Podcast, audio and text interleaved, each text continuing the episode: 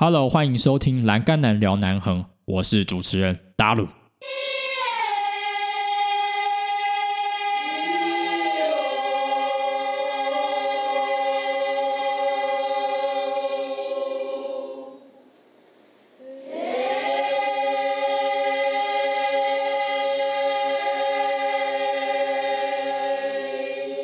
在上一集呢，我们有和子安提到啊，他会先用吃来和不同文化的人来交流。那我们今天呢，就从文化议题来开始说起好了。我们知道有一些留学生呢，就是会因为处在国外的氛围，可能会想要不管就是去学习。那有些人学习呢，觉得说那个文化还不错，可能就会想要迎合，然后或者是被吸附了。呃，我不知道中文怎么讲，但是就是被 assimilated，可能就被逐渐同化。那我想问一下，子安在英国和不同文化的人来交流的时候啊，最后融合的效果是什么？嗯，我想一下哦，我觉得被融合这件事情的话，可能是讲话的腔调吧。就我以前在台湾学的是台湾的美语，美美国的口音，但在这边就是会听到各式各样的口音，会有英国腔，就是大家比较熟悉的那种哦英国腔，我就不不不模仿了。但是因为我在苏格兰，他们又有另外一种腔调，我自己觉得，对，等一下哦，好，刚刚不是在做效果，又是另外一台救护车，为什么我们？节目一开头就会有救护车呢，那干脆 为什么我们一开始节目都会有救护车呢？真的是我自己觉得腔调有一点被影响，会有点四不像哎，我还蛮怀念我以前就是很很美国的那种腔调，现在 有时候会觉得呃，我刚才讲什么好奇怪哦，可是真的是潜移默化会被改变，就腔调的部分，然后生活习惯就是可能。喝茶这件事情吧，对，但是因为怎么说呢，英国实在是一个美食沙漠吧，所以我一直都会用食物来怀念，还有记起我自己的文化。对，然后，嗯，其实我在这边遇到的人呢，或者是教授，甚至是路人，都会对于我来自哪边啊，或是我的文化有蛮大的兴趣和接纳。哎，可不可以跟我们分享一下？就。可能以以我们系来说，我们常常会交流音乐，对我们可能时不时会在那里弹即兴啊，或是嗯唱唱歌，对，那他们就会很好奇我们的音乐是什么样子，他们就会想要知道，会或是叫我们唱。就有一次他就说你可以唱中文，因为我通常都会，哦，对你这样说的话，就会有一种会因为怕他们听不懂，所以我都唱英文歌这样子。这一点，这一点可能有点遗忘自己吧。对，怕他们听不懂，所以我就会用他们的语言。但他们其实反而很有兴趣，就是用我们自己的语言，还有我们自己比较常听的歌是长什么样子的。对他们就会问。然后有一次，我直接他们在直接在他们面前唱中文歌。然后我也有在我实习的场域唱过中文歌，像是对，像唱过张悬的《宝贝》啊，或是唱一些《望春风》啊、《茉莉花》这种。来，那我现在点歌。不要 Q，不行不行。然后，然后反正很特别的是，有一次我在我的个案们面前唱，我猜应该是《望春风》对。然后他听完以后，他们跟着哼，然后他就说：“这首是什么歌啊？”对，然后他就说：“为什么好像听过？”但是我后来就是去看一下，因为。嗯，苏格兰这里当地民谣，他们用的一种作曲的方式，就是很常用五声音阶，就是一种中国调式。工商角徵羽。对，然后以《望春风》这些民谣来说，我们也都是用中国调式五声音阶来作曲，所以对他们来说会有非常相似的感觉。对，所以这样子在文化上面就会变成一种怎么说呢？没有迎合啊，反正反反而是一种多元，然后会发现哦，原来我们有类似的文化耶，这样。对，还蛮有趣的。然后像我的教授，蛮希望你在申请的时候可以展现出你自己独特的一面。就是他，像我认识的人，他就用茉莉花当做他的作品集，也有人拉二胡，对他们都非常乐意听到这些东西。你这让我想到啊，我举一个比较不好的例子哦，大家不要学。我有教那位在 Aberdeen 苏格兰的朋友呢，嗯嗯嗯嗯嗯，对，哦，有，然后他也跟着，他也跟着学，我也是。哦。这你这让我想到，我每次啊都叫，我每一次都会跟别人自我介绍，我都会说我名字后的两个字，我不会说呃 Cobra，我不会直接说我的英文名字，对所以对对对，我这点我都会跟非常有感觉，因为我自己的英文名字是从中文名字最后一次换来的，就是哎，之前不是啊，你不是叫做 Polar Bear 吗？我是 Anne，然后我自，然后我就有跟当地人聊过天，然后他们就对于为什么我们要多取一个英文名字而感到不太了解，就是为什么你不用自己的名字？但我也有问过我身边的朋友，就是因为他们真的不太能发出中文的，就是翻译过去的那个。我觉得不能因为别人不能发出来，对我也是，我也认同这个观点，所以我自己还是用我自己名字最后一个字当做当做我的英文名字。对对，对没错。我都还是请别人叫我后面的两个字，那久而久之，他们自然会习惯。习惯以后，他们就会帮我取一个很可爱的腔调。那如果我觉得我跟他的关系熟的话，我也不反对。我觉得那那样反而是真的两个啊、呃天秤在交流，而不是一味的去迁就错迁就对方。对我我非常认同这件事情。哦，我也是，我也是，我也觉得这个非常重要。所以在多各位就真的啊、我们现在的不管什么样的倾向，都很去迁就啊、西方，尤其是西方的文化，不用为了要去迁就他们而就是一味的放下自己的身段。该有不同的文化特质，就让它保有多样性，不用一味去让他们去认同。那如果今天是 东南亚的，有一些人觉得说我们经济能力比他强，我们就可以强压他们的文化吗？这倒也不行。嗯那另外一个层面哦，跟海外质押比较有关系，嗯同样也是迁就或者是局限的问题哦。就像你之前有跟我说，你的朋友啊，他是背着学贷哦，学贷来的，然后目前还要还债。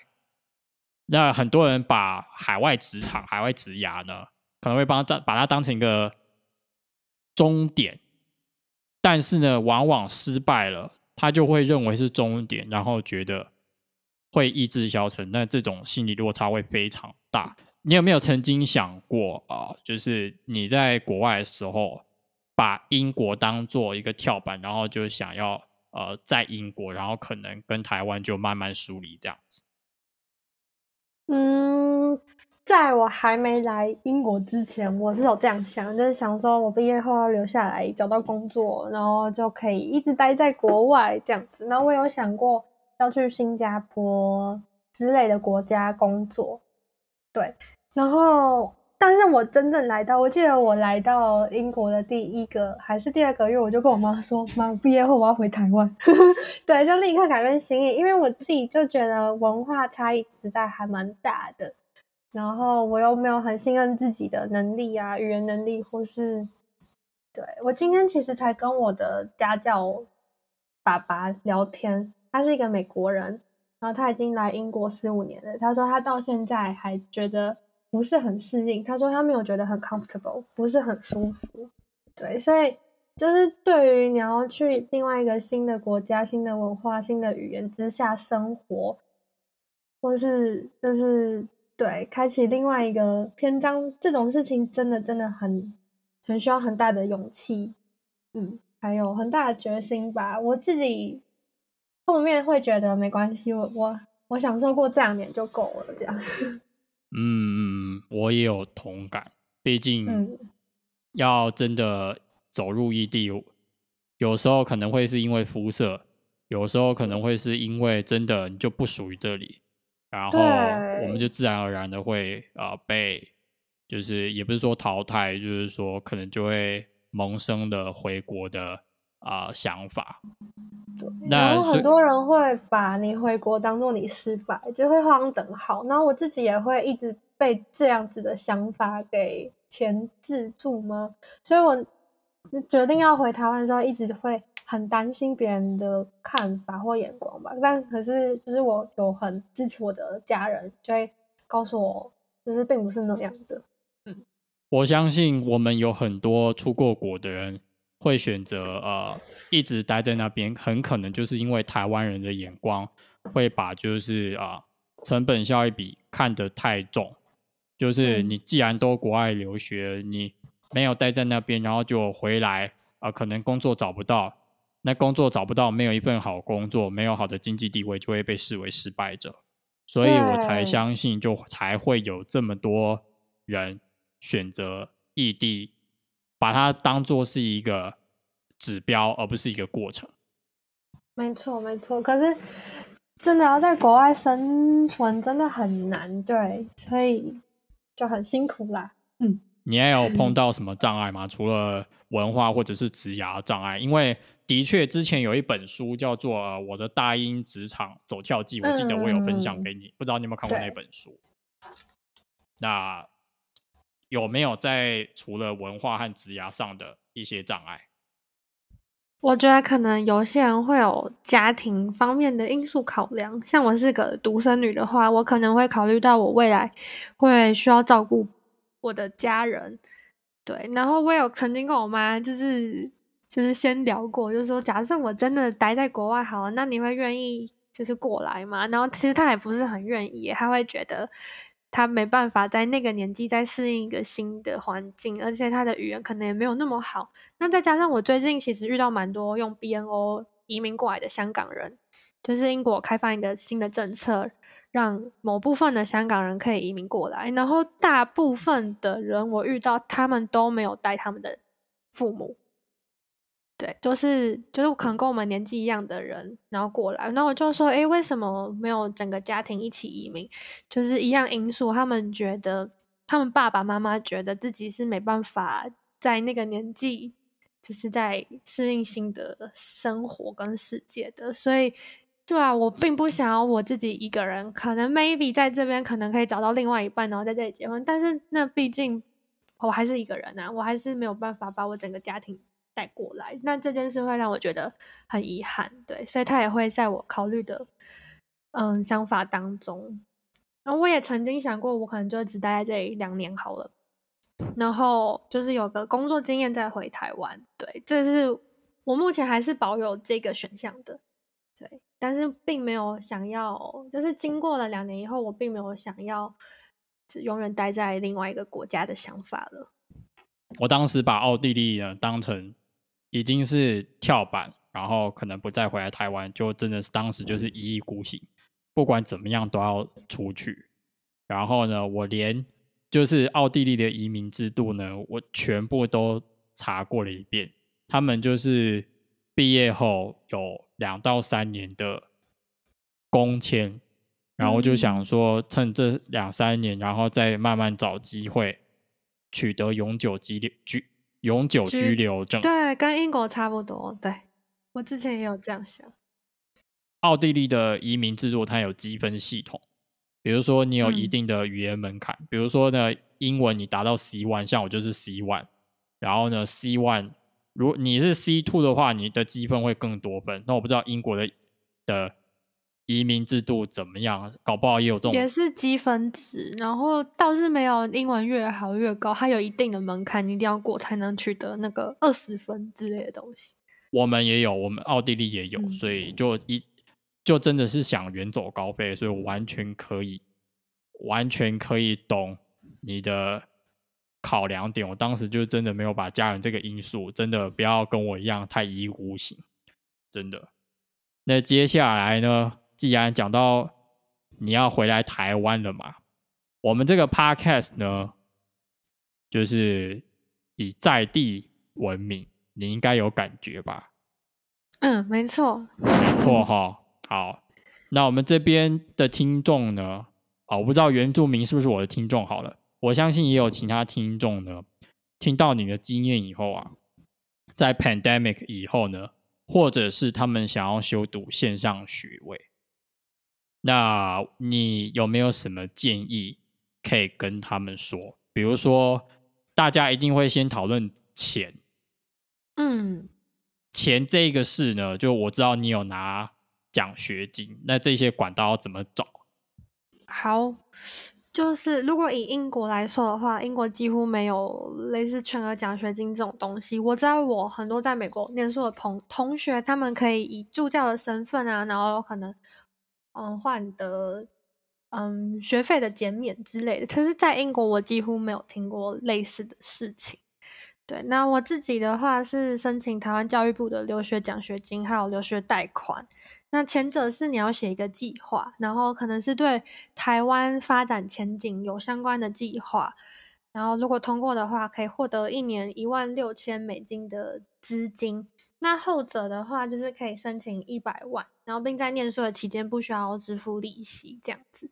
那我也会建议可以积极的看学校的网站啊，或是所学科技的相关机构，他们都会提供奖学金的资讯。我自己是拿过音乐治疗协会，还有音乐治疗慈善机构的奖助金。那校内的话，他们也会很乐意提供一些金源，所以如果有需要的话，都可以去问问看。就像今年我们学校很特别，有一个 COVID nineteen 的救助金，就只要你有因为这个疫情受到经济上相关的影响，都可以申请。那他们接受的理由很广泛，就是可以小到像是你因为疫情没有打工，所以受到影响了。那我就是因为之前有打工，然后因为疫情然后被终止了，所以我用这个方式就是有申请到一笔救助金，对。那学校不止就是说我们可以申请，他们那时候还非常鼓励哦，就说大家我们要把这个经费花完，所以只要你有需要，都拜托你来申请吧。所以经费还花不完的概念，对，就是他们他们在 COVID nineteen 这个疫情这段期间有还蛮多。金援给大专院校的学生，对，所以我觉得英国这一块做的蛮好的，就是至少我们学校有这件事情。然后我有问另外一个学校，他们也有救助金这方面的东西，但是有没有这么慷慨，我就不确定了。但是至少可以确定的是，这件事情在每个学校应该都有。我有几点可以补充啊，英国还有自份 c h i p e n i n g Scholarship，如果有兴趣的话可以看看。那子安刚刚也提供了很多的方法。甚至呢，他们的预算还花不完，真的是人人有机会，只怕你没做。那现在呢，不论是哪一种人哦，其实现在因为演算法的兴起哦，那大家都习惯被动式的浏览资料。我不知道你有没有感觉，就是不管是滑懒人包 懒人包、被动浏览，然后呢，人家 FB 贴出来贴文跳什么，然后经过演算法，然后呢过滤。你可能没有想到的论点，然后就开始哦，滑滑滑。那怎么样培养自己主动搜寻的能力，而不是被演算法牵着走的能力？我觉得被演算法牵着走，这个是很难避免的。可是我很常被牵着走。好，他今天给我丢一个东西给我看，然后我会对他其中讲的东西感到很有。兴趣，然后又会再返回去搜索更多的资料。就是我当然，我觉得你会被喂那些资料 OK，可是你应该要培养自己有一定的好奇心啊，或是或是会会想要知道更多的那种感觉。对，然后就会去查回去吧。像我还蛮常问，就是跟我聊天的时候会问问问对方说为什么。那你觉得呢之类的？然后我会发现有一部分人就会直接回答我不知道，那我就觉得那样子聊天好无趣哦。为什么你都对于这个世界或是这些发生的事情没有觉得很有兴趣呢？对，那我就是另外一部分人可能就会说，哎，那我来查查看好了。那我们就会开始激荡出更多的对话，或者是你会发现更多不一样的事情。对，像我最近也有在看奥运吧，然后就会发现奥运有一些历史啊。或是像我前几天才知道，原来奥运是每一次在闭幕典礼的时候都会放雅典的国歌之类的。但我们可以理解，就是奥运是从雅典开始的嘛。可是我对于他们每次都会播放国歌，然后会去纪念，或是会去把这个意义传承下去，感到非常的特别。然后就会还想要去看奥运有没有什么其他不同的小知识之类的。可以先透过演算法的方式呢，先适当的找一些资讯。那如果说对那个议题啊、有兴趣的话，就是可能要自己再去挖掘这样。我自己也都是在网络上找资讯的，就是会看很多人分享，然后看他们怎么样去做一份计划，或是从哪里得到这些资源的，然后再进而改成自己的东西。我也会就是去问别人，像我那时候在写计划的时候，我也是没有老师教授帮我的，那时候我是去问我自己身边的同学有写过计划，然后可能跟他们询问，那他们有些人会很乐意提供你他的模板，然后有我也会有去问不同学校的人，看他们可不可以给我，例如研究法相关的参考资料。对，所以我觉得真的就是，嗯，愿意去问啊，然后去找，对，真的要花很多很多时间跟心力，然后还有决心吧。嗯如果东部没有人的话，可以来找我，真的，我愿意当那个桥梁，因为东部真的对于这一块真的不成熟，大部分的有关英文的产业呢，都还是亲子补习班，没有这样子的哦人才。那这个就是我们这边的困境，所以我才会刚刚问你那个问题，然后你也会觉得很难回答。对，真的，东部可以说是没有这样子的人才，而且我们这边的不管是哪个族群啊、选择的职涯呢比较单一，比较传统。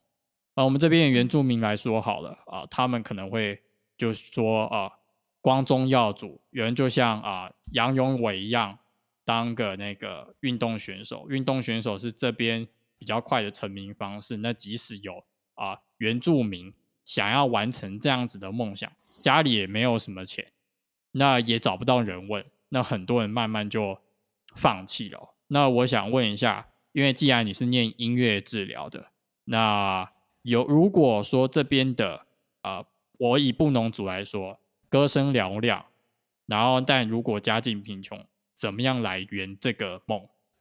那英国会不会就像你讲的，看见他们啊、不同的文化，然后给予什么样的啊、优惠啊、不能说优惠，给予什么样的机会？嗯，那时候我在申请留学奖学金的时候，他其实有提供很很大部分的名额给原住民诶。对，真的吗？对啊，那时候我有看到原住民的话，他有特别的名额，就对，就是比起一般生名额以外还有开一些，然后或是或是你也可以去南向国家或是一些北欧国家比较冷门一点的国家，然后他们都会有再多开一些名额，那就比较不会需要怎么说，机会就更多一点。嗯，这边真的原住民你很吃香，为什么呢？刚刚子安提到的，我们教育部的留学奖学金呢，目前只开放给某一些领域，包含艺术领域。然后呢，嗯。原住民也有相对的呃优惠，真的，嗯，这一些如果说原住民你有想要呃朝向也是海外国际这个经验来看的话，真的可以去我们的留学奖学金，然后只要找到对的人，然后呢好好引导你，可以请大学端的教授来协助，然后慢慢的进而走向这一条路啊。对而且我真的觉得，就是像我刚刚提到，对于我们科系的话，我们教授非常非常的喜欢不同文化，所以尤其你又是原原住民的话，你一定有很多很多独特的东西可以拿出来讲的。对，而且他们真的还蛮好奇的，就不论你今天是不是申请音乐好了，然后你也你还是可以在你的自传里面啊提到你自己独特的文化的背景。这些其实对他们来说都会非常的加分。嗯，他们很喜欢多元或是种族不同的不同文化啊这样类型的事情，他们很乐意见到这样的东西发生，文化文化多样性，对不对对？OK，对，所以真的原住民不要小看自己啊、应该说真的不要小看自己，人都有无限的可能，这样子。嗯那既然呢，啊、之前有提到说要海归台湾嘛，你有没有想要来到都市以外的地方工作呢？嗯，就关于到都市以外地方工作，我之前作为一名音乐老师的时候有想过，然后也有在当时在校的老师给我这方面的建议，我自己是蛮有兴趣的，因为我在大一暑假那年有参加学校一个偏乡自工的计划，然后就有到偏乡服务过。那时候是去九份再往上一点的一所学校，旁边都是坟墓。哦，对，然后我还蛮喜欢那样子的氛围。我记得我那时候下课的时候在那里弹钢琴，然后就学生都会围过来，然后就会眼神发出跟上课不一样的眼神，就会亮亮起来。然后就是就会发现他们其实对于很多事情都还蛮有好奇心的，只是他们没有。知道没有没有没有那些资源吧？对。然后我现在有同学在偏乡担任老师，我每次看他的分享都觉得很特别啊，然后很真实，也很感动。就是小朋友真的很天真，对。所以虽然目前没有就是计划回去当音乐老师，但很希望有一天也可以用音乐治疗师的身份到各处去。我记得我。嗯，高中的钢琴教授，对他有一个音乐计划，他就是带着车子上面载着一台平台钢琴，就是三角形那种大大的，然后到偏乡的各个地方做小型的演奏会，因为他觉得这些地方很难接触到音乐会这样子的经验，所以他直接把音乐会带进去那些地方，我觉得真的很感动。对，有这个我们的部落呢，曾经有办过一两次。然后也是表演者呢，就是我们部落的族人，因为你大概也有听一下我们节目也，知道我们的节目的配乐呢，就是布农族的音乐，对，嗯，对对对对对。那既然讲到我们节目呢，我们这边节目最后呢，我特别来安排一个桥段，叫做“乱入南横大考验”。好的。你准备好了吗？好了。好，那开始喽。好。第一题，请在两次机会中正确说出本节目的名字。两次哦，两次以内。好，栏杆难聊难横。哇，没想到你第一次就说对。哇塞，让我那这一题原本我以为会最难，就。太简单了，没想到你可以的单杠，哎，什么钢弹掉单杠我都可以讲了。那你要不要现场秀一下？不要。好好好，有我说啦，钢蛋当单杠。好，钢蛋当，哈哈哈，我也不会。哇，好，那接下来第二题，台湾三大横贯公路哪一条最长？哈。三大横贯公路，那就南横吧。我都还没念选项好，你说南横是不是？？Sir。好，那就对，没错，南横。南横呢，它最长啦，因为我们这边有两百零三公里，然后中横大概一百八。哦，两百零三呢，好长哦。对啊，可以来看看，虽然有一些路段不通。好，那接下来第三题。既然第二题都会，那第三题你一定会。哪个温泉在南横公路？A. 文山温泉，B. 古关温泉，C. 立松温泉。立松温泉？为什么你知道？我听你讲很多次了，很想去。下次来啊。没问题。第四个。还有。南横哪一组的原住民最多？我猜应该就是布农族吧。对啊，就布农族，你会嘛？对嘛？好，再来第五题，哪一个部落是南横最高的部落？A.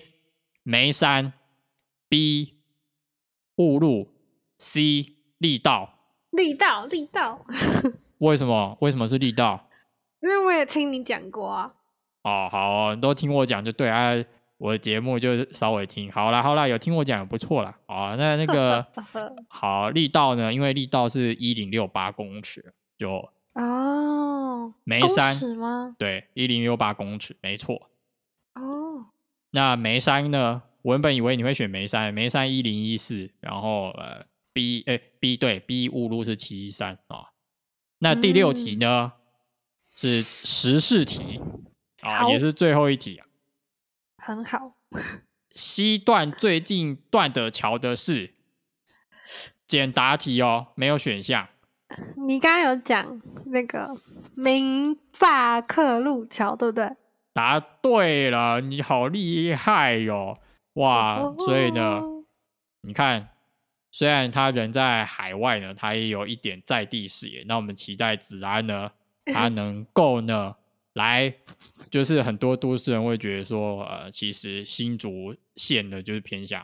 那我们来 欢迎子安呢来到偏乡中的偏乡中的偏乡，就是我们这边啊，有希望呢，不管是以老师的身份，或者是。啊，音乐治疗师的身份呢，来到我们部落呢，散播什么叫做音乐治疗师？其实现在虽然就我讲的啊，虽然有三 C 网络啊，手机、平板，但是最重要的还是有没有人来告诉这些讯息。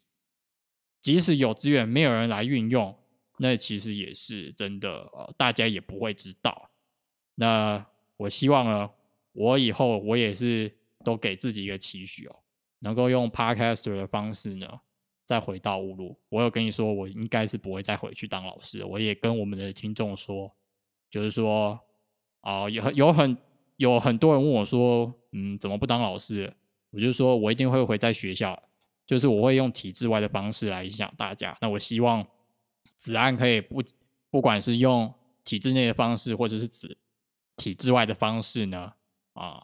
都可以带给偏乡一些哦，就是在偏乡之间可以接受他们的文化洗礼，也可以把这些东西分享出去。那我们今天这两集呢，真的是非常谢谢子安哦，远在英国米字旗的啊，靠近 downtown 的地方呢，来和我们相见。